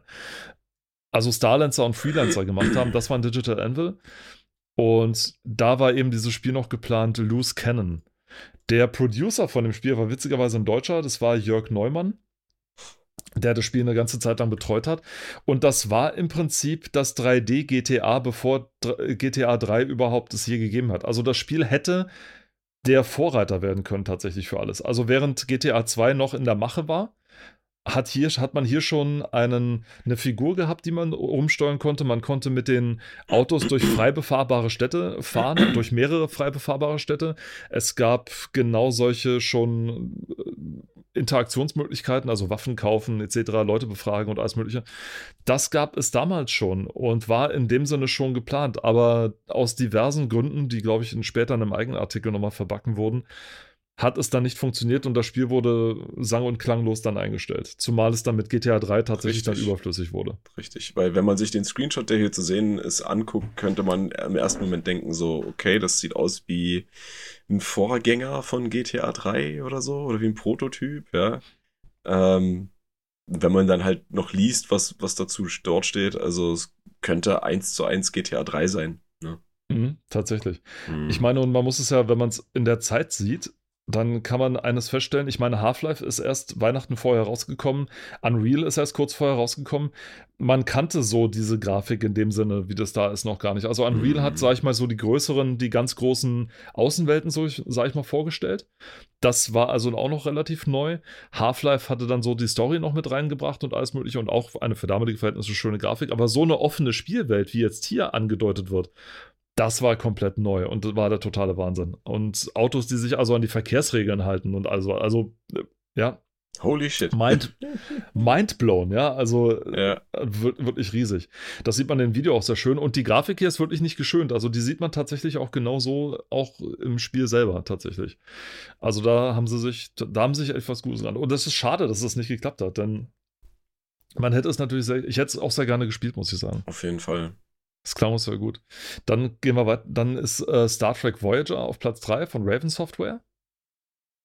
Das Ja. ein sehr gutes Spiel ist. Ich bin kein Trekkie, muss ich dazu sagen, aber das Spiel habe ich sehr gerne gespielt, als es dann rauskam, tatsächlich. Also da haben sie sich, da haben sie sich wirklich gute Mühe gegeben. Giants, Giants. wir haben, ja, wir haben, glaub ich, schon schon ein paar drei- Mal, ja. Schon drei, vier Mal drüber gesprochen. Citizen Kabuto. Citizen Kabuto, genau. Ja, Giant genau. Citizen Kabuto. Die einzige Figur, die dann drin vorkommt, war dann Kabuto. Und ja, genau. Und Team Fortress 2. das damals noch ganz anders war. Ja. Ganz anders. Es sollte ja so ein, ich glaube, damals sollte Team Fortress 2 das werden, was ich glaube heute Battlefield äh, dann tatsächlich Mhm, geworden ist, mhm, so ungefähr. Das sollte Team Fortress 2 werden. Es war ja eigentlich ein äh, Team Fortress 1 gab es ja schon. Das war erst eine Quake-Mod und dann wurde es eine Half-Life-Mod. Und Team Fortress 2 sollte dann ein eigenständiges Spiel dann tatsächlich sein, was es ja dann letzten Endes auch wurde, mit so Militärgeschichten, also so mit 32 Spielern, die dann aufeinander ballern konnten, mit, ich glaube, mit In Invasionsdingern, also viele Spielemodi, die dann auch neu mit eingeführt werden sollten. Solche Escort-Missionen sollte es geben, es sollte solche Sachen geben, wo du zum Beispiel, das erste Team hat eine Minute Zeit, sich in einer Karte sozusagen zu verschanzen, dann betritt der Gegner das Schlachtfeld und muss dann versuchen, das Gebäude einzunehmen. Also so diese, was Unreal Tournament dann eingeführt hat, die Assault-Mission. Hm. Also sowas sollte es dann schon geben und lauter so Geschichten. Es sollte, was man in dem Video gesehen hat, sollte es zum Beispiel so Dinger geben, dass nicht nur es Spezialfertigkeiten gibt, sondern dass die auch voneinander profitieren. Also man sieht in einer Szene einen, einen Heavy Gunner, der in einem stationären Maschinengewehr auf den Gegner schießt, von einem Bunker aus. Und dann stellt sich ein zweiter Spieler daneben, fängt an, dort irgendwie an dem Ding rumzumodeln und plötzlich erhöht sich die Schussfrequenz von dem Maschinengewehr. Hm. Also, dass man sozusagen, wenn man im Team spielt, dass dann man dann erhebliche Vorteile sozusagen erzielen konnte und Ja. so. Das war alles geplant, allerdings heraus kam es dann so nicht, sondern dann ganz, ganz anders, lange, lange, lange, lange später. Mit, ich hatte dann auch nicht, ich hatte dann gar nicht mehr damit gerechnet, als es dann letztendlich rauskam. Das war dann auch so, ne, nee, oh- ohne Scheiß. Es war dann so ein Ding, irgendwann plötzlich, ah ja, übrigens, Team Fortress 2 kommt demnächst raus. Und ich so, hä? Das gibt's noch? Also, war halt, war halt sehr merkwürdig, ja. Messiah. hm, Hm. Okay. Hm. Der kleine Ja, gut. Engel in Windeln. Kleiner Engel in Windeln, der ziemlich Mhm. brutale Dinge macht. Von Interplay oder Shiny sogar, glaube ich. Ne? Interplay war der Publisher, Shiny war der Hersteller. Hm. Und Shiny hatte was noch gemacht? MDK. Ja. Murder Drive Kill 1 und 2. Murder Drive. Das weißt du noch? Wo Ja. alle mal denken, es, ist, es heißt Max, Dr. Dr. Hawkins und Kurt und das stimmt aber gar nicht, sondern es Ja, heißt es heißt Murder, Murder Death Drive Kill, ja. Das ist ja der erste Teil, äh, da steht das ja Kill. auch Drive Kill drin. oder, oder Murder Death Kill? Ich glaube Drive. Na, recherchier mal. Ich glaube es. Weil das, ich glaub, du hast es schon mal Drive. gesagt und ich, und ich glaube, und ich meine, es war Murder Death Kill, Also es, weil das würde eher in die Reihe passen. Witziger, ja, aber vielleicht hast du, vielleicht hast du da auch recht. Ähm, Ich kann ja dann mal kurz was äh, dann über das nächste loswerden. Nocturne. Nein, darüber kann ich nichts loswerden, aber über Daikata. No Nocturne ist, äh, war auch für die Playstation, glaube ich, erschienen. Für die Ja. erste und äh, in Deutschland, glaube ich, nur zensiert. Oh, okay. Ja. Hast du es gespielt? Äh, nein, aber es steht auf meiner Wunschliste, die ich mir selber erfülle. Also so nach und nach kaufe ich mir die Dinger da zusammen. Und es steht drauf, auf jeden Fall. Die wird ja auch immer länger. Ja, leider.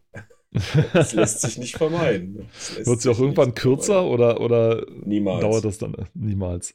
Nein, Niemals. Daikat- Daikatana unten drunter, das hatte dann damals dann schon so langsam den Ruf wie der Duke heute. Es, Ja. es verschob sich und verschob sich und verschob sich und verschob sich. Auch weil man zwischendurch auch nochmal die Engine gewechselt hatte. Ich meine, John Romero hatte großes vor, nachdem er bei. It Software gegangen wurde, Hm.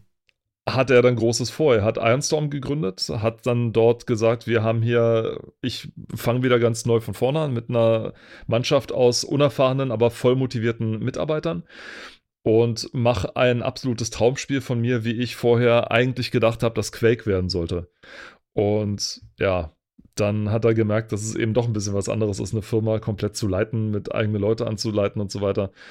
Da war doch ein bisschen was, ein bisschen schwerer und das hat sich dann ewig lang hingeschoben. Aber Ironstorm trotzdem war sehr cool, weil er hat dann mit, unten drunter auch für sein Studio in Austin, Texas, hat er den, den Warren Spector angeheuert und hat ihm gesagt, pass auf, du kriegst ein unbegrenztes Budget und kannst dein Traumspiel entwickeln. Und heraus kam dann das, dieses vermaledeite Deus Ex. Und dafür alleine hat sich Ironstorm schon gelohnt. Also dafür muss man John Romero auch schon danken, dass er Deus Ex sozusagen möglich gemacht hat, so ungefähr. Und wenn man so einen genialen Kopf wie, wie Warren Spector einfach mal machen lässt, dann wird das natürlich großartig. Und das Spiel war ja dann auch großartig. Das stimmt, äh, kommt aber darauf an, welche Version man spielt, ne? Ich meine die PC-Version, die ja, ja, das, ist, das ist richtig. Für, für den N64 gab es es ja auch und das war ja Ui. runtergeschraubt, was die Effekte und so weiter anging. Und dann, du erinnerst dich vielleicht, habe ich ja schon mal erzählt, gibt es ja eine Version für den Game Boy Color, die ja was völlig anderes ist. Ja, oh, also die auch storytechnisch äh, abweicht. Und wenn man die sich, also wenn man sich diese Version kaufen möchte, muss man ganz schön tief in die Tasche greifen. Also. Ich habe vorhin die Game Boy Color Version von, ich glaube, Tomb Raider 3 gesehen oder oh sowas. Gott. Das war, das war fürchterlich. Also ich, äh, ich kann übrigens nebenbei erwähnt äh, hier. Ah, doch, jetzt, warte. Die Spannung steigt. Ja, nee, du hast, äh, du hast recht, warte. Da, da, da, da. Wir brauchen so Pausenmusik oder so. Ah, ja, das, das bräuchten wir wirklich. Nein, also ich, ich lese jetzt, es ist zwar jetzt kein, kein, äh, keine gute Referenz, aber ich lese jetzt mal die, den Artikel aus äh, Wikipedia vor. Beziehungsweise nicht alles. Und zwar While the precise meaning of the title's three letter acronym is never revealed during the game, the gaming press and fans adopted Murder, Death, Kill, which was coined as a neologism in the 1993 film Demolition Man. ähm, es gab dann später noch andere Versionen. Ähm, in der in the README for the PC version of the game, it is stated it stands for whatever we say it stands for on any given day. For example, today it stands for Mother's Day Kisses. Ähm, aber schön. My Dear Night, Mission Deliver Kindness und so eine Scheiße, ja. Aber oftmals steht es halt wirklich für Murder, Death, Kill und ich weiß nicht, wie ich auf Murder, Drive, Kill komme. Und das, das finde ich auch nirgendwo. Das heißt, es ist was, was einzig und allein meinem meinem Kopf äh, hm. entsprungen ist. Ja, vermutlich, weil wir gerade, vermutlich, weil wir gerade vorher über, über Loose Cannon gesprochen haben mit Fahren und so weiter. Ja, nee, ich, ich, so ich habe auch früher schon Murder Drive Kill dazu gesagt und das ist ähm, falsch. Ich oute ja. mich hiermit. Dann weiter, ich weiß nicht, was es damit zu tun hat, warum jetzt Revolt plötzlich bei den Actionspielen drin ist. Weil es ein also, actionlastiges Rennspiel ist. Nicht. Ja, Wahnsinn, wo man, wo man ferngesteuerte Autos sozusagen spielt. Ja, RC-Cars. Mhm. Ja, RC-Cars. Ah, unten drunter dann aber Prince of Persia 3D. Ja. Ja, da hat man sich irgendwo bei, bei Info, Info Infogramm gedacht, naja, oder wer war es, Infogramm? Interplay Was, oder Infogramm? Von, von dem Original? Prince of Persia? Oder was? Wer, nee, nee, wer die IP hatte. Das wurde ja dann gekauft so. von. Und das meinte ich jetzt, ob das auch Programm war oder ob das. Uh, ob das, das weiß ich war. nicht. Das weiß ich gerade. Auf jeden Fall war das irgendwie auch so ein großer Konzern, der gemerkt hat: äh, hey, wir haben doch da irgendwo noch. Diese Lara-Spiele laufen doch gerade hier so gut. Ja, ne? also das war hier, wo der dritte Teil gerade, äh, ich glaube, entweder schon rauskam oder schon rauskam oder noch oder in der Entwicklung war war, diese Lara-Spiele laufen doch gerade so gut, da kann man doch bestimmt mitreiten. Haben wir nicht noch irgendwo eine IP, wo wir sowas, ah, wir mhm. haben die Prince of Persia IP, cool, nehmen wir doch mal die. Herauskam ein, das wusste man natürlich da noch nicht. Und ja, Prince of Persia 3D hat dann genauso konsequent bei Lara Croft geklaut, wie Lara Croft vorher konsequenterweise bei Prince of Persia, Prin, Prince, Prince of Persia geklaut beim hat. Beim persischen Prinzen. Beim persischen Prinzen geklaut ja. hat und ja. allerdings geklaut ist dann, ja, gut geklaut heißt nicht inspiriert. noch gut, heißt nicht gut gemacht. Es wurde inspiriert. Es war ein ganz gutes Spiel. mit diversen Macken und kleineren Schwächen Mhm. in der Engine vor allem. Man, es, es fühlte sich unfertig an, sag ich mal so. Und der Prinz war vor allem nicht ganz so gelenkig wie Lara, Ja. also ähm, musste ständig stoppen und hat es, es, es fühlte sich nicht so flüssig an wie, Also wie ich, bei ich, Lara ich Croft. muss dazu sagen, dass das erste richtige 3D Prince of Persia Spiel, was wirklich, wirklich, wirklich gut war, ist Sense of Time gewesen. Das war dann schon die nächste Generation für PlayStation Ja. 2. Da habe ich das, also ich habe das auch und ich habe das auch gespielt rauf und runter. Also ich habe es auch mehrfach durchgespielt. Und äh, wir warten ja auch heute noch von Ubisoft auf das Remake, was äh, fünfmal angekündigt war und äh, schon Leute gekauft haben und dann, ah, sorry Leute, es wird doch nichts. Ah, vielleicht kommt's doch noch. Ah, sorry, es wird leider wieder nichts. Hm, aber es könnte nächstes Jahr kommen. Ähm, also scheiß auf dieses Kack. Remake, wo es dann auch wieder mit, äh, wer die Special Edition bestellt oder Pre-Order, der kriegt dann die und die Waffen dazu und äh, egal, das ist alles Bullshit. Also Prince of Persia, Sands of Time. Das ist ein richtig, richtig gutes Spiel. Die Synchronstimmen, Deutsch wie Englisch, sind sehr gut. Ähm, wir hatten darüber auch schon mal kurz gesprochen. Ich glaube, bei Ja, dem kurz. Nachfolger Warrior Within oder Two Thrones. Ich weiß gar nicht mehr welches. Ich glaube, Warrior Within war der Teil danach und dann kam Two Thrones. Ähm, bei Warrior Within war die Synchro irgendwie ein bisschen strange, aber bei Sense of Time sehr gut Hat's gemacht gepasst. Und sehr, sehr, sehr, sehr gutes Spiel. Und ja, Prince of Persia 3D kannst du eigentlich vergessen. Das ist irgendwie, also man kann es mal spielen, um es gespielt zu haben, aber es ist einfach nicht, es ist, es ist kein, kein cooles Spiel irgendwie, so, Okay. macht keinen Spaß. Dann würde ich vorschlagen, wir machen hier mal einen Cliffhanger. Oh, bam, Und bam, bam. Bom, bom, ba, und behandeln die anderen dann beim nächsten Mal, wenn Paul nichts dagegen hat und heftig mit dem Kopf schüttelt oder so ganz langsam den Revolver aus dem Schubfach holt. Nee, ich bin doch ein Messersammler, ich habe keine Revolver. Sehr gut. Ja, damit die Katze nicht geweckt wird. Finde ich sehr, Genau. sehr zuvorkommend von dir. Genau. Lieb, lieber leise, statt mit einem Knall. Dann verabschieden wir uns für dieses Mal. Würden uns freuen, wenn ihr das nächste Mal auch dabei seid. Vielen Dank fürs Zuhören, wie immer. Und bis zum nächsten Mal sagen dann Tschüss aus Potsdam, der Robert. Und tschüss aus Leipzig, der Paul. Macht's gut. Ciao. Tschüss.